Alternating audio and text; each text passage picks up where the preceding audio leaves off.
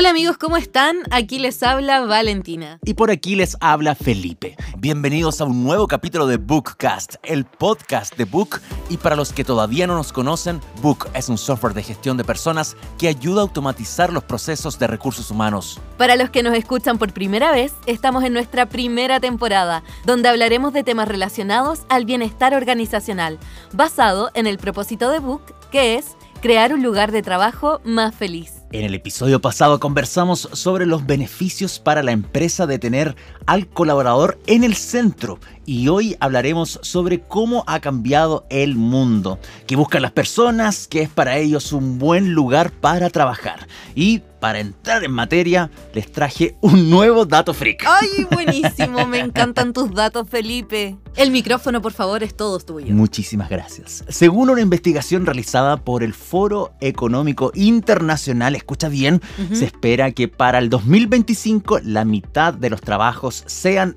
realizados por máquinas. ¿Qué? Es decir, que en tres años más el trabajo estará dividido entre humanos y máquinas por igual. Así es, pero que no cunda el pánico, porque también se espera que para el 2025 haya más trabajos de los que podrían desaparecer por las máquinas. Eso sí, es importante que tanto los colaboradores como las empresas se adapten a las nuevas necesidades. Hay que considerar que hay dos fuerzas revolucionando el mundo del trabajo. La pandemia, por un lado, y la automatización por el otro. Y si bien antiguos puestos de trabajo serán reemplazados por las máquinas, de hecho, se proyecta que en los próximos años desaparezcan 5 millones de puestos de trabajo. Y esto es parte de una revolución tecnológica que a su vez va a crear 97 millones de puestos de nuevos trabajos. ¡Qué increíble, Felipe! ¿Y cuáles son las áreas en que se desarrollarán estos nuevos empleos? Esa es una muy buena pregunta porque, para nombrar algunos solamente, la economía verde, el análisis de datos, que es algo que está muy fuerte ahora junto a la inteligencia artificial. También va a haber un aumento en puestos laborales en el campo de la ingeniería, el desarrollo de productos y la famosa computación en la nube. Buenísimo. Así que aún podemos estar tranquilos, no es que las máquinas nos vayan a reemplazar. Para nada, solo serán un par de nuestros compañeros de trabajo.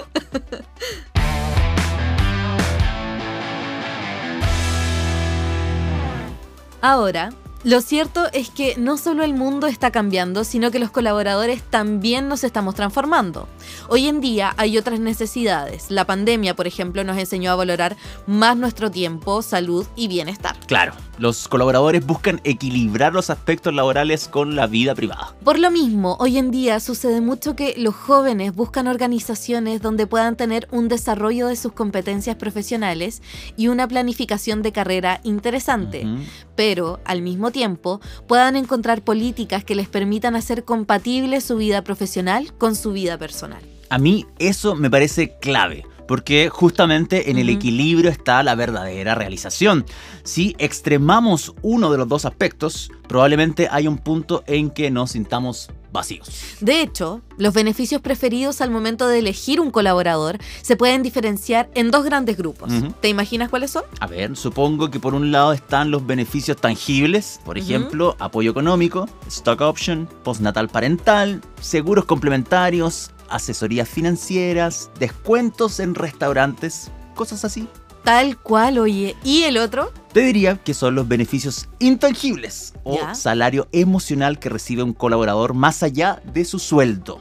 Puede ser, por ejemplo, horizontalidad, desarrollo de carreras, oportunidades de crecimiento, horarios flexibles. Justamente eso mismo te iba a decir. ¿Estuviste mirando mis apuntes? Mm. Da lo mismo. lo importante es que nuestros auditores se informen. Y sabes qué, Felipe, esto que estamos hablando coincide con un estudio de Brett Sanjuch. Allí evaluaron factores como el salario, la remuneración variable, promoción, movilidad y políticas de equilibrio trabajo familiar a la hora de postular a un trabajo. Oye, ¿y qué concluyeron? Lo primero que se estableció fue que el salario, las recompensas y las promociones influyen más fuertemente en la elección del empleo pero que posteriormente las políticas de equilibrio trabajo-familiar ganan importancia. Eso me hace mucho, mucho sentido, porque después de todo los valores han cambiado y ya no solo cuenta el salario, sino los beneficios que reciben los colaboradores, la flexibilidad, la armonía entre la vida personal y laboral. Poder estar más rato con la familia. Al final, el tiempo es un pilar fundamental. ¿Y qué te parece si ahora pasamos a nuestro minuto de confianza? Sin duda mi parte favorita del programa. En el día de hoy abrimos nuestro micrófono para preguntar a las personas en la calle, ¿qué priorizan hoy en día a la hora de buscar un trabajo? Veamos qué nos responden. Para mí, de lo más importante es poder pasar tiempo con mi familia. Mi prioridad a la hora de buscar trabajo es que sea un buen ambiente laboral, eso es súper importante para mí, los horarios y el tipo de tarea a realizar. Flexibilidad para poder trabajar en mis propios proyectos. Tener un buen sueldo y un buen ambiente laboral.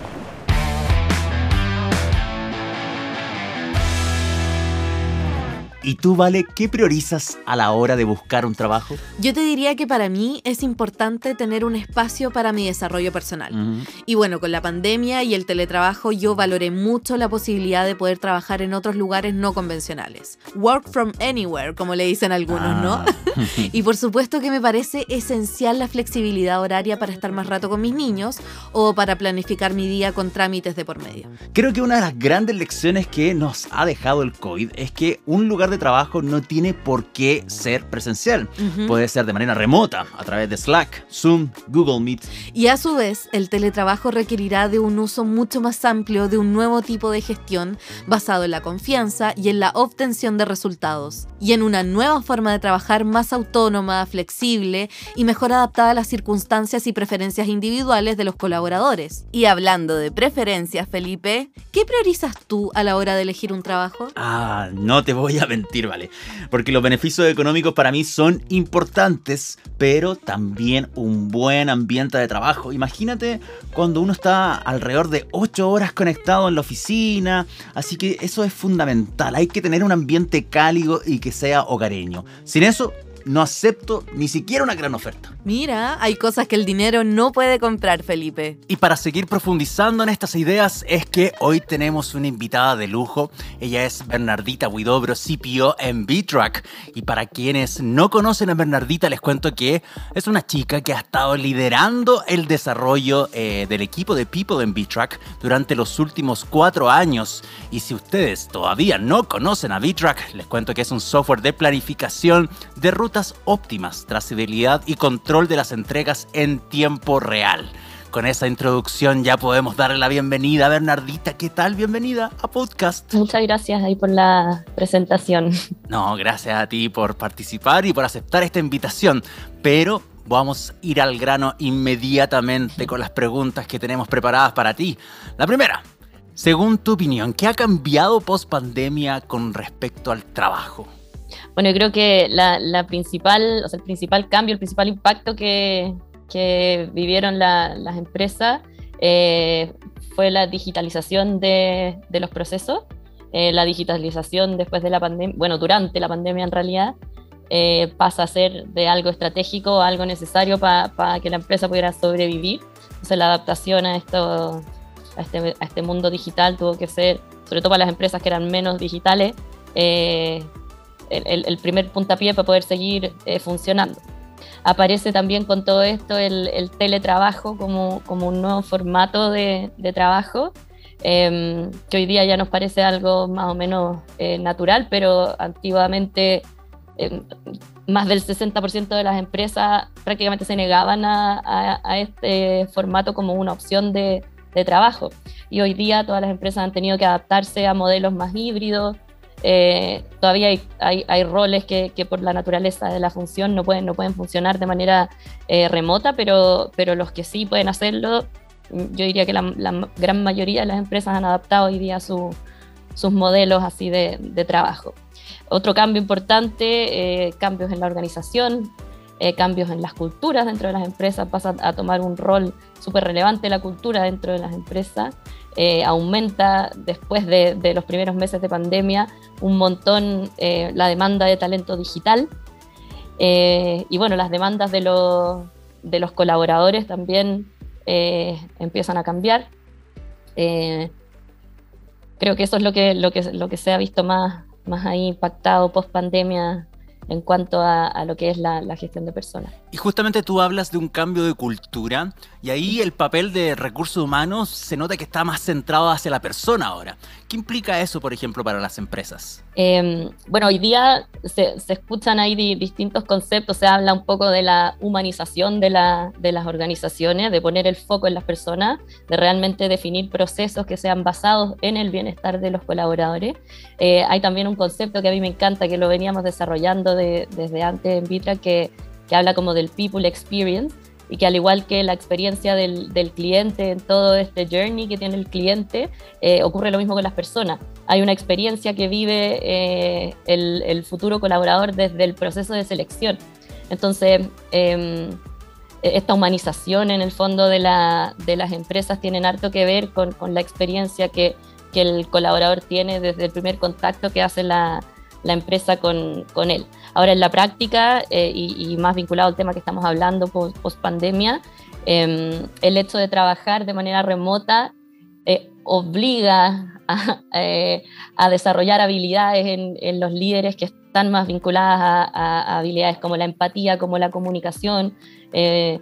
Mucha, en una comunicación directa, en una oficina, uno se encuentra en el día a día y puede tener conversaciones más, más eh, o sea, más improvisadas, digamos, pero, pero trabajando de esta manera, eh, de alguna manera uno tiene que trabajar los procesos para que estas comunicaciones se den y poder estar en este contacto permanente con, con, con los colaboradores.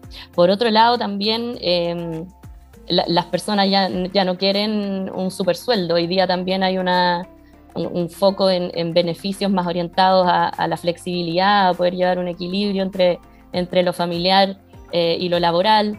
Eh, estas demandas en el fondo también eh, generan desafíos para las empresas porque es cambiar los modelos de, compensaciones o de beneficios que, que tenían antes.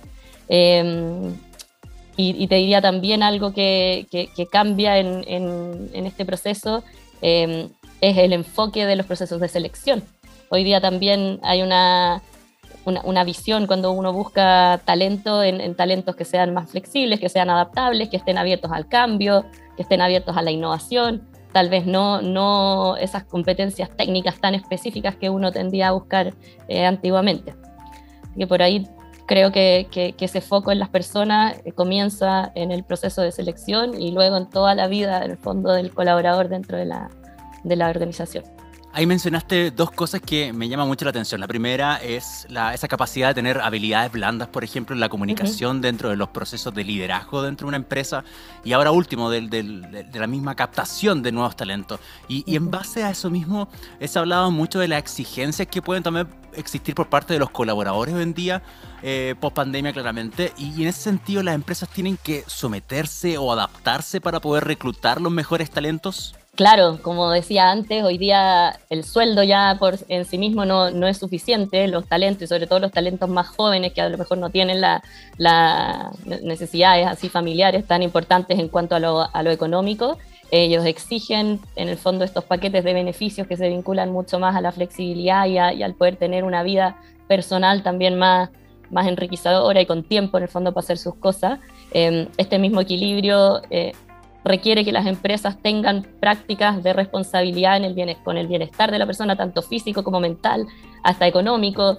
Em, también poder que la empresa garantice estos espacios como de cuidado de las personas y que haya una comunicación permanente, para mí eso es clave, que, tú lo, lo, mencionaste ahí, esta comunicación permanente ya sea con los líderes o ya sea directamente desde los equipos de personas que puedan habilitar, no sé, encuestas de clima, pulso, incluso hoy día han salido varios eh, software que, te permiten ir haciendo, son una especie de bot que le va haciendo preguntas periódicas a, a los colaboradores para poder ir midiendo em, constantemente en el fondo cómo se están sintiendo y dónde la empresa tiene que ir actuando para no, para no perder a, esto, a estos talentos.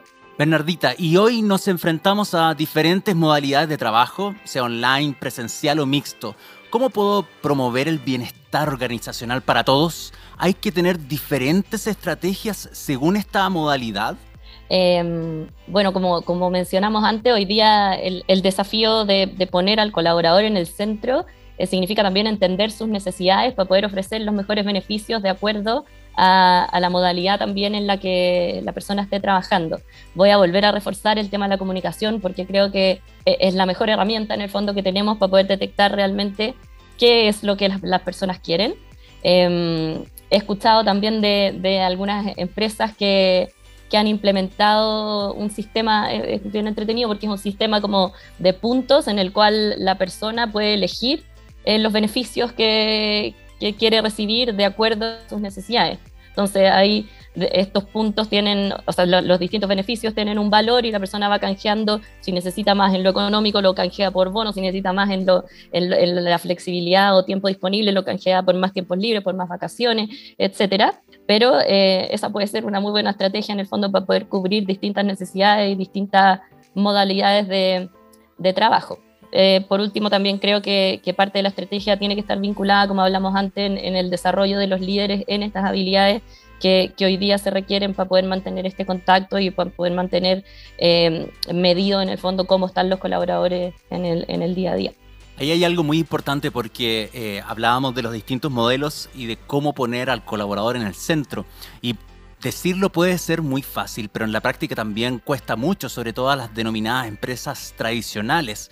Y ahí que tú tips prácticos les podrías dar a este tipo de empresas tradicionales, entre comillas, que les cuesta poner al colaborador en el centro. Em, más que les cuesta, yo creo que muchas empresas tradicionales tienen una tendencia a seguir haciendo las cosas como se han hecho en el pasado porque de alguna manera les ha dado resultados de esa forma. En ese sentido creo que, tenemos que trabajar eh, este cambio de mindset desde cuando yo contrato un talento, cuando yo contrato una persona para que venga a trabajar a mi equipo. Eh, lo que menos quiero es decirle a la persona qué es lo que tiene que hacer y cómo tiene que hacerlo. Quiero ser muy claro en definir cuáles son los objetivos que yo espero, pero espero que la persona venga a mostrarme a mí cuál es la mejor forma de hacer las cosas. Entonces, nosotros al menos hemos funcionado con esa filosofía en los últimos años y y eso ayuda a que la innovación en el fondo pase a ser el centro de todos los procesos que, que, nosotros llevamos, es abrir este espacio para que los talentos puedan mostrarte la mejor forma de hacer las cosas. Creo que eh, para las empresas más tradicionales es el mejor consejo que podría darles porque es impresionante las cosas que uno aprende de, de las personas que son cosas que uno limitaría si es que definiera así con, con, con lujo y detalle en el fondo qué es lo que la, la persona tiene que hacer. Y en, esa línea, eso eh, reforzado con una cultura positiva y una cultura donde em, realmente hay una coherencia con, los valores de la, empresa, em, creo que es la clave en el fondo para poder lograr el éxito dentro de las organizaciones, tanto tradicionales como, como las organizaciones más, nuevas o los startups que, que hoy día vemos tanto. Oye, y si jugamos un poquito a, adivinar el futuro, ¿cuál sería tu predicción para el porvenir? ¿Cómo ves el área de las relaciones eh, humanas de aquí a los 2, 3, 5, 10 años? Em, creo que, se nos viene eh, se nos viene en épocas no, no, no fáciles. Ah, estamos en un, en un contexto hoy día político, económico, como de alta incertidumbre. No solo en Chile, sino que esto es algo que, que está pasando a, a nivel global. Em, y creo que, que, para, para, recursos humanos, para las áreas de personas, eh, el desafío hoy día es eh, cuidar a los equipos, cuidar a los talentos. Eh, hay muchas empresas todavía reclutando talento, por lo tanto, las personas ya no se quedan 20, 30 años en una organización, las personas buscan la organización que mejor se adapta en el fondo a, su, a sus requerimientos. Así que creo que desde recursos humanos tenemos un desafío importante por un lado, en este periodo de incertidumbre y probablemente de, cierta recesión que se, que se nos viene, es poder asesorar y acompañar a las organizaciones desde el desarrollo de sus estructuras organizacionales, trabajar estructuras organizacionales que se orienten a los resultados, que se orienten de esta manera como a favorecer la agilidad y la flexibilidad para poder eh, lograr los objetivos deseados. Em, también el poder definir objetivos claros y entregar la confianza al equipo para alcanzar esos objetivos es un desafío importante de recursos humanos en los próximos años. Y por supuesto que ya esto es eh, para mí en el fondo la base de, de lo, que, de lo que trabajo todos los días con, con mi equipo. Eh, las bases culturales tienen que ser sólidas, el propósito de la empresa tiene que ser sólido porque las personas trabajan por, por un propósito y no por, no por venir a cumplir tareas. Y eso significa también eh, el poder desarrollar todas estrategias, todas estas estrategias, como les decía antes, desde el momento que uno va a captar un talento hasta, en el fondo, los procesos de gestión de personas internas que se manejen dentro de, la organización, lo que va de la mano, en el fondo, con lo que comentamos antes de la comunicación y el desarrollo de, de líderes poderosos dentro de la, de las organizaciones. Excelente, muchísimas gracias por haber estado conversando con nosotros en el día de hoy, Bernardita. Estoy tremendamente seguro que nuestros auditores sacaron un montón de cosas en limpio, así que muchas gracias. Muchas gracias a ustedes por la invitación.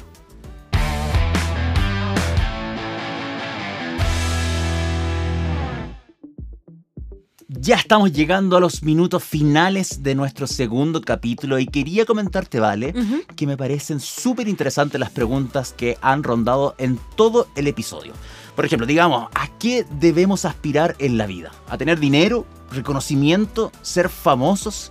¿Hay una respuesta o cada uno tiene un camino distinto? ¿Sabes qué, Kike? Hay un libro del psicólogo Martin Seligman que se llama Flourish o Florecer en castellano, le podemos decir así, donde justamente se abordan todas esas preguntas y muchas otras. En el libro se ofrece un enfoque científico sobre cómo podemos alcanzar el bienestar humano es una lectura que yo recomiendo, pero a ojos cerrados, porque ayuda a encontrar la felicidad y la tranquilidad. Me parece buenísimo y lo voy a dejar anotado inmediatamente en mi lista de lecturas pendientes, porque ahora lo que sí podemos decir con cierta certeza es que hoy en día la gente tiene otras necesidades y exigencias hacia las empresas y que el foco ha cambiado.